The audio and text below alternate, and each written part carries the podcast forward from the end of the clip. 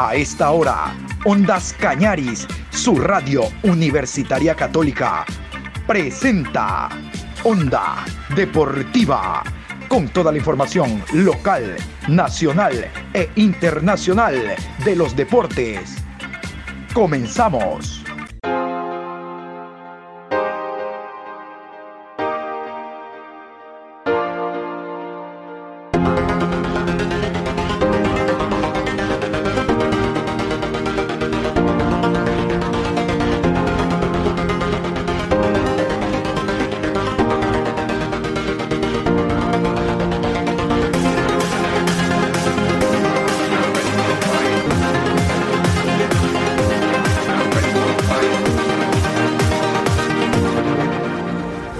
¿Qué tal? Buenas tardes. ¿Cómo le va mi querido Juan Pablo Moreno Zambrano? Aquí estamos ya iniciando toda la información deportiva a esta hora en la programación Onda Deportiva a través de Ondas Cañaris. Hoy, martes 27 de julio, programa 784.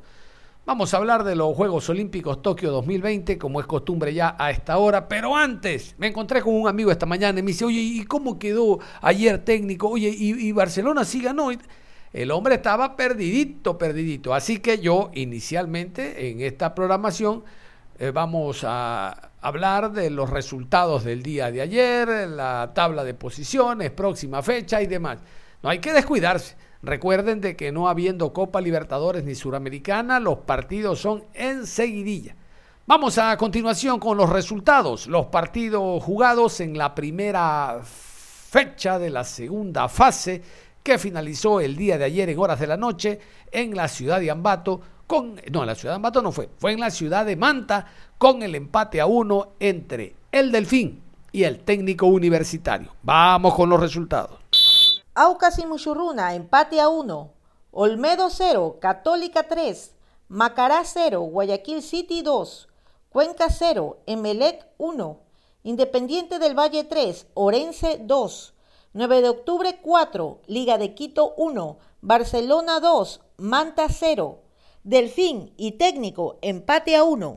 En esta jornada se eh, dieron los resultados que ustedes escuchan con tres victorias visitante, tres victorias de local, dos empates y quiero destacar en la primera fecha que los clubes guayaquileños, no del Guayas, son de Guayaquil, eh, han ganado. En su orden, eh, el equipo del City le ganó visitante al Macará, el equipo del Emelega al Cuenca, Luego del local, 9 de octubre, le ganó en la goleada de la fecha 4 por 1 a Liga de Quito y Barcelona con muchas eh, dificultades le ganó al equipo del Manta 2 a 0. Bueno, jugada la primera fecha del campeonato, la tabla de posiciones está de la siguiente manera. Escuche cómo anda su equipo.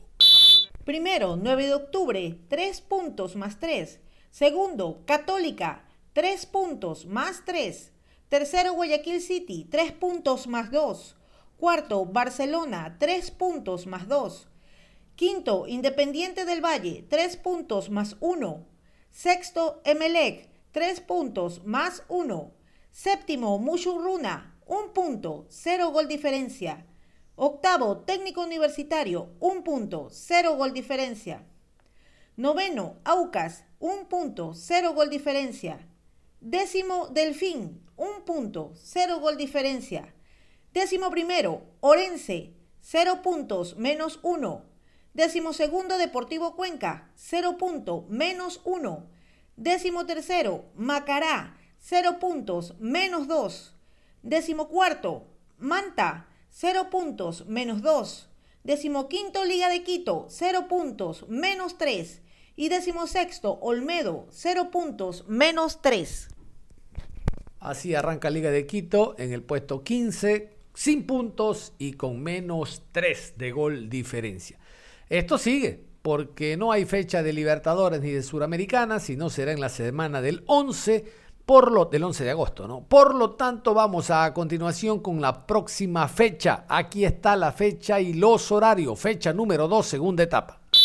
Viernes 30 de julio, 19 horas, Manta recibe a Universidad Católica. Sábado 31 de julio a las 14 horas, Muchurruna versus 9 de octubre. A las 16 horas con 30, Guayaquil City enfrenta a Deportivo Cuenca.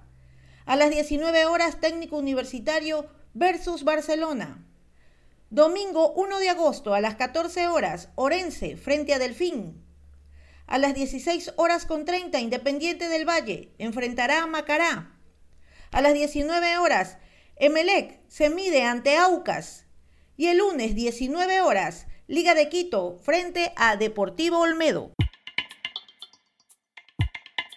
Ahora sí, vamos a meternos al tema Juegos Olímpicos Tokio 2020 con los resultados que se han generado hasta el momento. Recuerden, es la noche en estos momentos allá en Tokio, pero la información no para aquí en Ondas Cañaris. Y también tendremos invitados en la programación Juegos Olímpicos Tokio 2020. Empezamos con una noticia triste para el deporte ecuatoriano. Este 26 de julio se confirmó que el atleta ecuatoriano Alex Quiñones no podrá competir en los 200 metros de los Juegos Olímpicos de Tokio 2020. El Comité Olímpico Ecuatoriano confirmó que el TAS-CAS informó al deportista que no accede a conceder la medida cautelar de suspensión de la ejecución de la sanción que le fue impuesta el 25 de junio del presente año. Quiñones tiene una sanción de un año que corre desde el 25 de junio hasta el 16 de diciembre del 2022. El deportista presentó una apelación a la sanción para poder competir, pero no fue posible. Él está en Tokio con el resto de la delegación de velocidad. A esto reaccionó la Federación Ecuatoriana de Atletismo con el siguiente comunicado. El Tascas ha informado al deportista Alex Quiñones que no accede a conceder la medida cautelar de suspensión de la ejecución de la sanción que le fuese impuesta desde el pasado 25 de junio. Con ello, el deportista no podrá participar en los Juegos Olímpicos de Tokio que se encuentran celebrándose. Debemos recordar que la sanción de suspensión impuesta al atleta es debido a tres fallos en la localización en el plazo de un año, habiéndose impuesto la sanción reducida de 12 meses, al tratarse de un caso en el que ha quedado claro que la existencia de un simple error administrativo en, la, en el cumplimiento o actualización de los datos de geolocalización en los que no ha existido una intención o voluntad del atleta por eludir controles antidopaje, inclusive al día de hoy se le practicó controles antidoping. El procedimiento de apelación ante el TASCAS continúa pese a que no se ha concedido la medida cautelar solicitada por el atleta y el equipo jurídico para poder participar en la cita olímpica, debiendo dirimirse ante el citado tribunal aspectos tales como la sanción a aplicar, como la fecha de inicio del periodo de suspensión que se le impusiese. Reiterar una vez más el apoyo de nuestra Federación Deportiva a nuestro deportista Alex Quiñones, al cual deseamos ver de nuevo compitiendo al nivel al que nos tiene acostumbrados en poco tiempo. Estamos convencidos de que regresará pronto a las competiciones para seguir logrando éxitos para el atletismo ecuatoriano. Y esta tarde vamos a contar con la opinión calificada del vicepresidente del Comité Olímpico Ecuatoriano, Jorge Delgado Panchana. Con él conversamos de muchos temas, pero para empezar, queríamos saber que nos cuente de primera mano cómo está el ambiente en la Villa Olímpica. Sabemos que la Villa Olímpica está ubicada en una isla frente a la bahía, que los atletas no pueden pasar a la ciudad Entendemos también que existe una restricción muy severa en que hay que hacerse pruebas de COVID a diario que se hacen en saliva, que la alimentación es excelente, pero está también exclusiva para los de la Villa Olímpica, no pueden salir de, a la ciudad. Entonces, todos esos detalles nos va a comentar Jorge Delgado. Porque Tokio es nuestro. Yo pienso que la primera medalla que logró eh, Richard Carapaz, esperamos que sea la primera de algunas más que están por venir. Esperemos que así sea, que se cumplan los pronósticos.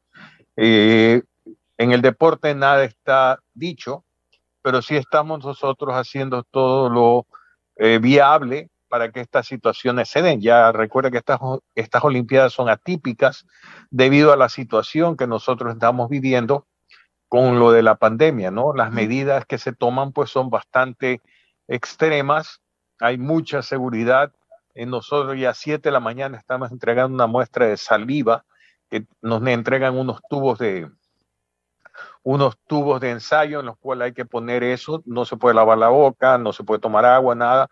Luego de que se toma esa muestra, se entrega a un laboratorio todas las muestras del equipo que está aquí y eh, eso pues se analiza diariamente y se comunica si hay algún tipo de novedad, ¿no? Entonces, aparte de eso, hay que entrar a una aplicación eh, en el celular en el cual uno tiene que informar diariamente el estado de salud que tiene y la temperatura que eh, tiene al momento, ¿no? De lo si usted no lo hace, comienzan a, a llamarlo y si usted no responde, lo vienen a buscar pero las medidas son bastante extremas porque no quieren que esto eh, llegue a, tener eh, eh, complicaciones que podrían afectar a tantos países que hay aquí.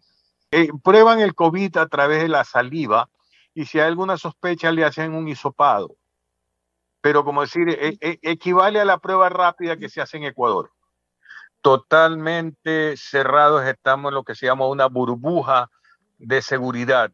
Yo, yo llegué al aeropuerto, del aeropuerto a la Vía Olímpica, de aquí solamente salgo a los escenarios eh, deportivos donde compiten los ecuatorianos y no todos ellos, porque estoy usando los buses que llevan a los deportistas, debido a que normalmente el jefe de misión tiene un auto, pero el auto está ahí, pero no hay el chofer. O sea, ellos están cortos de voluntarios, están tratando de buscar. Solamente tenemos un carro con el que se desplaza el departamento técnico que tiene que estar ellos adelante en el tema, pero yo me desplazo en los buses donde van los deportistas. Obviamente es, esto es un complejo, complejo habitacional, viviendas de interés social, que luego va a pasar, esto ya está vendido, será entregado a sus dueños, eh, son bastante cómodos, tienen un muy buen aire acondicionado, que es lo importante. Eh, Tokio en este momento tiene una temperatura bastante alta, hay bastante humedad, se parece mucho al clima de Guayaquil en invierno. La humedad hace sentir más de los grados que puedan haber y no tenemos viento. Se acerca un tifón, entonces ha comenzado a haber viento, pero no hay, no hay viento. Entonces simplemente eh, tenemos, en la noche tenemos temperaturas ya le digo, con posiblemente 35, 36, pero el, factor térmico se siente, más por la humedad. La alimentación hay, eh, usted tiene que tener cuidado porque si no, no se puede subir de peso, porque tantas cosas, eh, hay tanta variedad.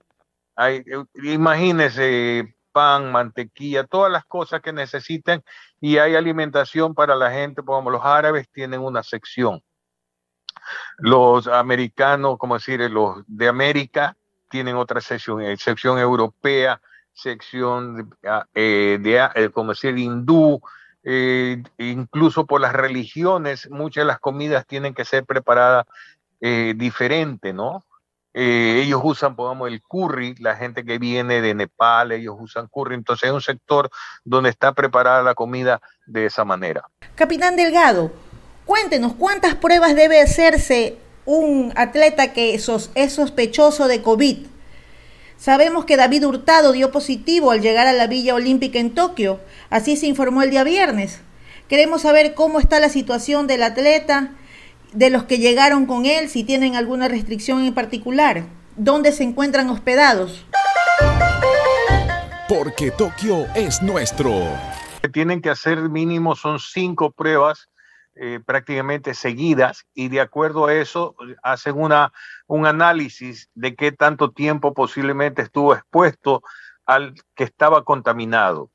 Entonces, esto lo están manejando por un grupo de, de médicos especialistas en el tema y obviamente pues pronto serán liberados los que estuvieron como decir que no lo tienen, que salen las pruebas, pero el que tiene va a tener que quedarse en cuarentena. Hay un hotel de aislamiento donde llevan, porque no solamente es un caso en Ecuador, hay casos en diferentes, hay casos en países europeos, en otros países americanos, o sea, no es el único, son varios los casos. Entonces, he hablado con, eh, con los entrenadores del equipo de Honduras, a sus dos nadadores los tienen en este hotel. He hablado con el, entrenador del equipo de República Dominicana, su nadador también está en el hotel, entonces están esperando clarear eh, las pruebas de COVID, las cinco pruebas que les toman de acuerdo a ciertos intervalos y ahí pueden considerarse que pueden salir. De lo contrario, tienen que pasar los 14 días de cuarentena en ese hotel.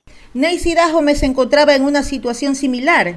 Entendemos que ella había saltado ya los obstáculos. ¿Cómo se encuentra el asunto de esta participante? Porque Tokio es nuestro. Eh, nosotros tenemos aproximadamente 49 eh, deportistas, tenemos eh, miembros aquí de la delegación y prácticamente no es ni el 1%. Tenía que suceder algo de este tipo, ¿no? Pero ha sido mínimo, mínimo. Entonces se ha mantenido prácticamente pues un control, bajo control esta situación. Eh, obviamente apenas ella aclaré, pues ya eh, viaja, ya debe estar acá, eh, para que ella pueda competir, pues una chica muy joven y opcionada a tener un buen resultado. ¿Qué opinión tiene la comitiva ecuatoriana de las declaraciones de Marina Pérez y Diana Durango, nuestras representantes de tiro deportivo? Ellas dos horas después, cuando terminaron su participación, también dedicaron unas palabras negativas al Comité Olímpico Ecuatoriano por la falta de apoyo y el haber llegado a la competición sin entrenador. Porque Tokio es nuestro.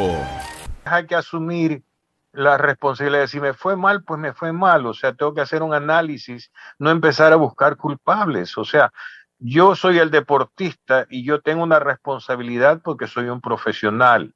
Ellos están dentro del programa de alto rendimiento y se tenían que haber tomado todas las medidas para tener las armas adecuadas. Yo sé que es un problema importar las armas al país, pero el eh, querer es poder. Entonces eh, hay, que recurrir al Ministerio de Defensa, hablar con las personas adecuadas. Lo que sucede es que no podemos esperar que nos hagan a nosotros las cosas. Nosotros mismos tenemos que ir y apersonarnos al tema. Tenemos que dejar esa comodidad o tenemos que tratar de, de no ponernos una posición eh, eh, que tienen que atendernos, ¿no? Ya, ya, ya no son niños, son profesionales. Ahorita simplemente asuma, me fue mal, sí, es mi responsabilidad, analizaré por qué me fue mal, pero no tengo que estar tratando de justificarme de que, que, disparé con una orquesta, que eso, eso no es excusa, eso no es excusa, simplemente asuma, sí, me fue mal, analizaré porque me fue mal y tendré que responder ante quienes eh, me, entregaron los recursos o quienes me dieron para la preparación, eh, conjuntamente encontrar eh, la falla y tratar de remediarla. Es la personalidad de cada uno. si yo tengo un problema, tengo que buscarle solución. Y hay diferentes estratos. Está el presidente de la federación, está el presidente del Comité Olímpico, está la Secretaría hay que buscar la solución, no decir, este, el presidente me mira mal si yo digo que las cosas eh, no es así. Entonces, lo primero tiene que haber es el diálogo. Sentémonos a conversar, conversemos la solución. Tengo que ser parte de la solución. La solución viene de parte y parte. Si no tiene una buena relación con el, el directivo, entonces busca, siempre hay la alternativa. O sea, no, no, no, a estas alturas, cuando han pasado las cosas, tratamos de señalar eh, quién tiene la culpa, pero nadie dice, nadie hace una mea culpa.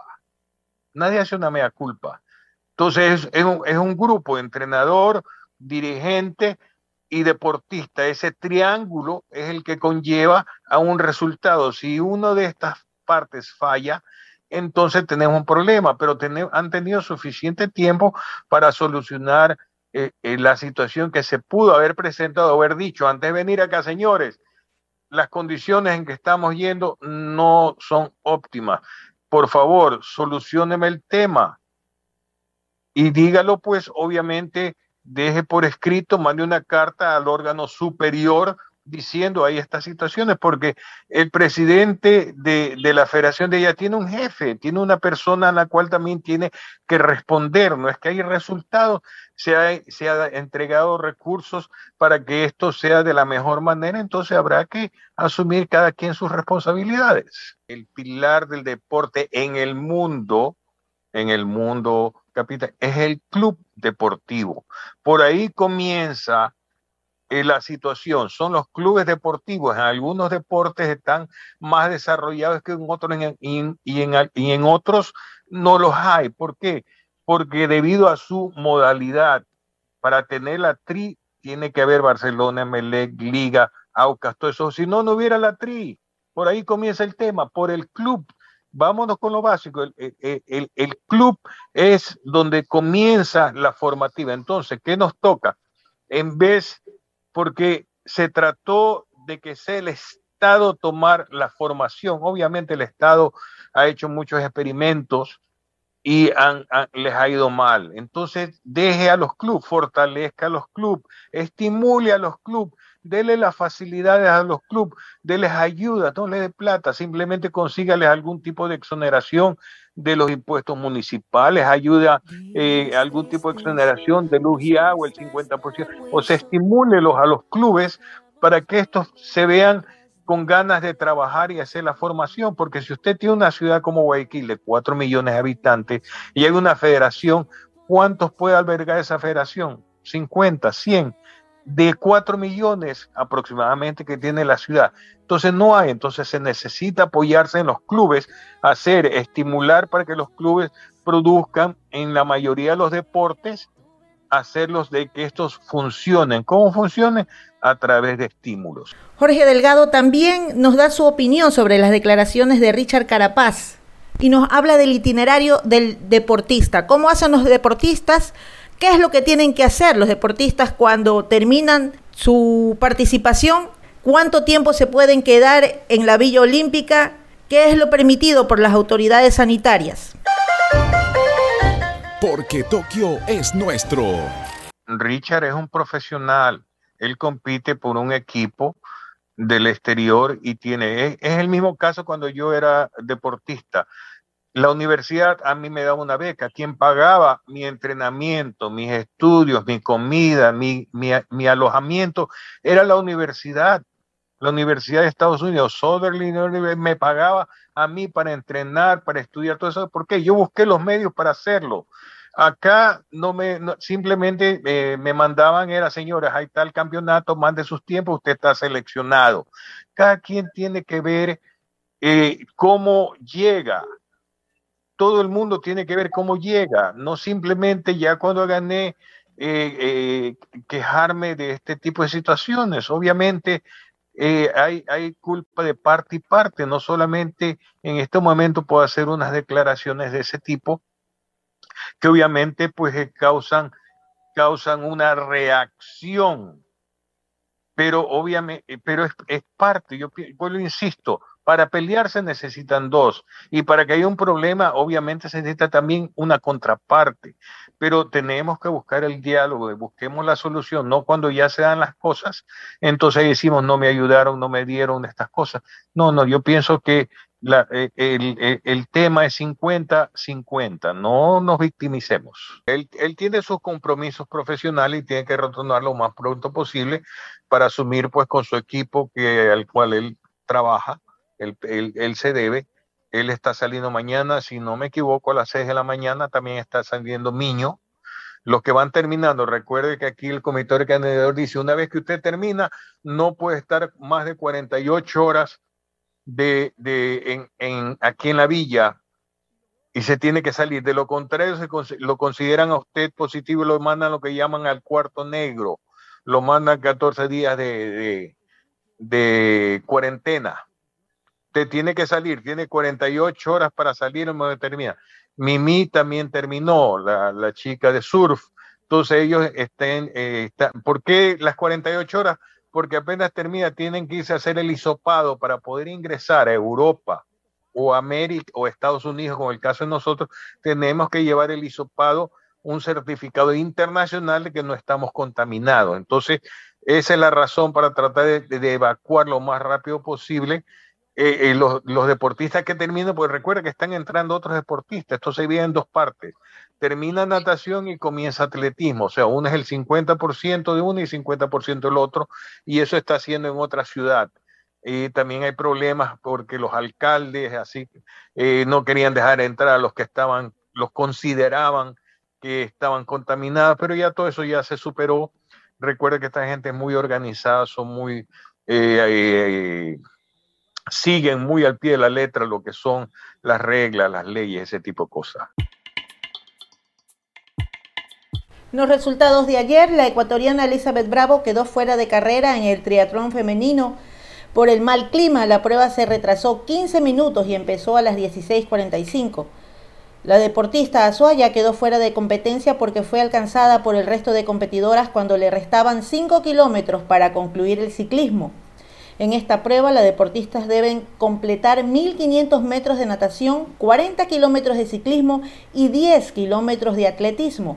De esa manera finalizaron los terceros Juegos Olímpicos para Bravo, quien ya participó antes en Londres 2012 y Río 2016. Las competiciones para hoy. Alexandra Escobar en pesas, categoría 59 kilogramos por el grupo A, a la 1 y 50 de la mañana. Julio Castillo en boxeo, 91 kilogramos, a las 4 y 3 minutos de la mañana. Angie Palacios en pesas, 64 kilogramos por el grupo A, 5 y 50. Y Giancarlos Caicedo, también por boxeo, menos de 57 kilogramos a las 23 horas con 6 minutos. Cerramos la información deportiva a esta hora de la tarde, invitándolos a que continúen en sintonía de Ondas Cañares porque la información no termina. Hasta tanto, seguimos con más información.